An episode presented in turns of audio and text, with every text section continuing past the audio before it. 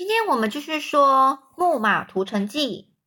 上次我们最后是看听到了，就是亚吉利，呃，他的弱点就是他的脚踝。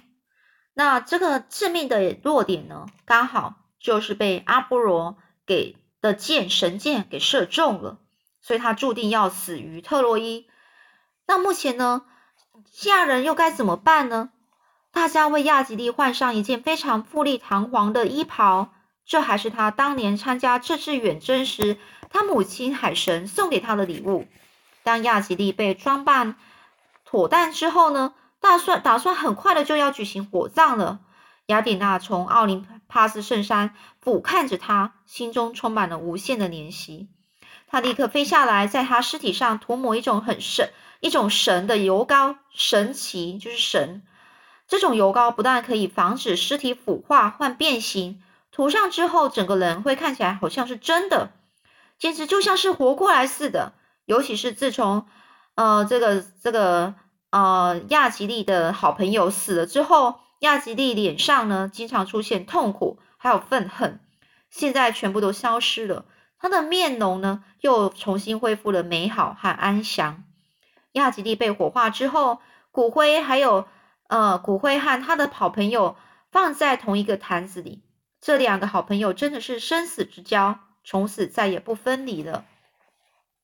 为了隆重的安葬亚吉利，西亚人还按照规矩举行了一个殡葬赛会，几乎所有的希腊王子将领都参加了，唯一没有参加就是奥德赛，因为他在保护亚吉利的尸体时被特洛伊人给刺伤了。殡葬殡葬赛会结束之后呢，这个女神海神。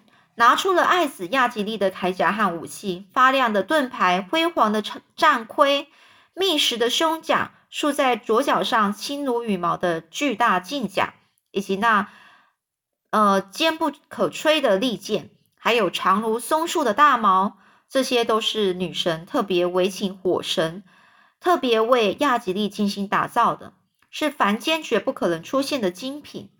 女神面容忧戚地说：“现在，请救出亚吉利尸体的那位英雄站出来，我将送给他这些曾经属于亚吉利的战甲和武器。”出乎大家意外意料之外的是，有两个英雄竟同时站了出来，那就是艾亚斯和奥德赛。这时候，艾亚斯生气地说：“什么？奥德赛，你居然敢跟我抢？明明是我啊！”奥德赛也不甘示弱，说：“不，明明是我。”两个人激烈的争吵着，不但拼命推举自己，甚至还搬出一堆人证，要求那些人证为他们证明自己的权益。问题是，两个人所举的人证完全一样，无非就是尼斯托尔这个呃年年老的长者。这实在是让每一个被点名的证人都感到非常的为难呐，因为不管他们怎么说，怎么会？总会让其中其中一个英雄大表不满。最后，经过讨论，大家一致判定亚吉利的战甲还有武器由奥德赛获得。对于这个结果，奥德赛当然觉得很光荣。亚吉利、亚吉斯呃艾亚斯就可就气坏了，他神情激愤，热血沸沸腾，每一条肌肉都在剧烈跳动着。他气得完全说不出话，只是面容扭曲。呆呆的站在那里，艾亚斯的好朋友好不容易才才将他拖回船舰。艾亚斯举步维艰，却在显示出内心的冲击还有怨恨。到晚上，艾亚艾亚斯呢无法入睡，在他心里什么都不存在了，只有无穷的恨意。终于，他站了起来，穿上铠甲，拿了利剑，犹豫的是要去和奥德赛砍成数段呢，还是烧毁船舰泄恨呢？或者干脆袭击所有的西亚人呢？反正这三样事情呢，他总要决定做一件。就在这个时候，钟爱奥德赛的雅典娜女神悄悄来到艾亚斯身旁，迷乱了他的心智。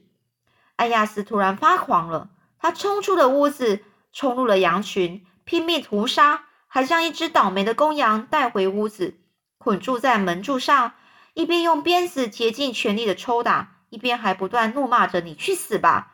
居然敢从我手里抢走亚吉利的东西！哼，你这是没用的一个懦夫！即使穿上英雄的铠甲，又有什么光荣呢？每多每个战士都亲眼目睹艾亚斯发疯，吓得半死，根本没有人敢靠近，只是四下奔走相告。雅典娜在艾亚斯闹够的时候，才又来到他身后，轻触他的头，让他清醒过来。艾亚斯赫然看见自己是拿着一根鞭子，正在抽打那只已经皮开肉绽的公羊。再往旁边一看，羊圈里头惨不忍睹，而且还有一大堆人惊恐万分，站着远远的看着他。鞭子从艾亚斯的手里滑落，他跟着也突然跌坐在地上。他知道。一定是哪个神发怒，所以如此残忍的戏弄他。他觉得一切都完了。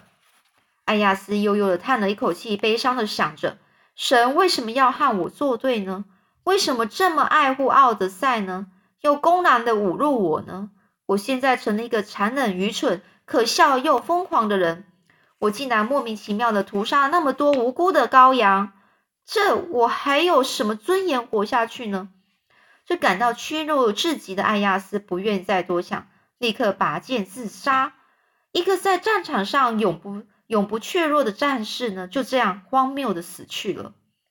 好几位希腊王子认为艾亚斯做出这种人神共愤的事，实在无权得到光荣的埋葬。但是只有奥德赛，他义正辞严的对大家说：“看在神的份上，我们当然应该要好好的安葬艾亚斯。”最高统帅亚夏梦龙十分意外的说：“咦，你怎么会为他讲话呢？就在今天，你们俩还争执不下，看起来简直就像死敌一样。”哎，奥德赛平静的说：“就算艾艾亚斯生前是我的仇敌，但是现在他死了，我就不能也不应该再对他怀怀恨了。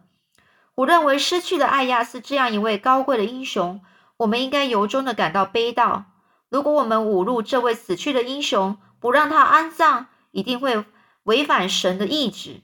最后呢，由于奥德赛的坚持，希腊人终于也按照规矩，尽力的好好的安葬了艾亚斯。第二天呢，这个希腊国王美尼劳斯召开了一项会议。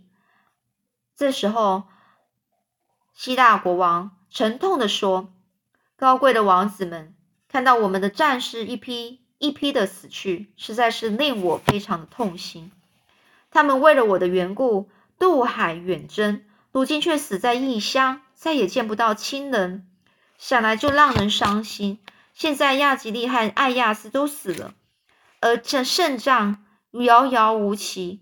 我关心大家，甚至关心我的妻子。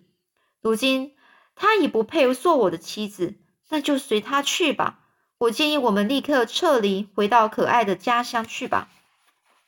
其实这些并不是美尼劳斯的真心话，他会这么说，完全是为了一种试探。而这个，呃，迪奥美德斯呢，一点也不懂得美尼劳斯的心意，因为呢，美尼劳斯一讲完，就立刻跳起来，气呼呼的说：“我真不知道你怎么会这么说。什么时候你竟变得如此的怯懦呢？要回去你就自己回去吧。”我是绝不动摇的，不把特洛伊完全毁灭，我绝不回去。我相信所有的勇敢希腊王子也绝不会跟你回去的。就算有人要回去，哼，我的利剑也一定让他身首异处。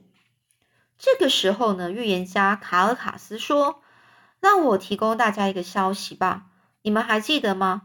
多年以前，当我们一开始航海到这里围攻这个该受诅咒的特洛伊城的时候。”我们曾经把大英雄，呃，赫丘赫丘利的朋友，嗯，比罗克特斯弃置在一个叫做南诺斯的一个荒岛上。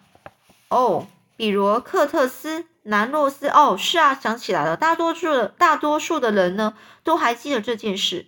其实我也已经 忘记了。然后呢？这时候，预言家继续说了：“当初我们之所以把他弃到这个荒岛，也是迫不得已啊！实在是他脚劲被大蛇咬伤的伤口发出阵阵的恶臭，和他恐怖的嚎叫声令人难以忍受。我们担心他会再引起瘟疫，至少会引起全，就是有可能会引起全军不安，所以才忍痛的遗弃他。但是不管怎么说，我们遗弃他，而且还是趁他好不容易熟睡的时候遗弃他。”终究是一种不仁不义的行为呀！所以在这个预言家还没说完止的时候，迪奥美德斯已经不脸一脸不耐的说：“这和我们现在进行的战争有什么关系呢？”卡尔卡斯这个预言家又继续说啦：“有的，重点在于比罗克特特斯的弓箭，它从前是赫丘利的弓箭，是一副无敌的弓箭啊。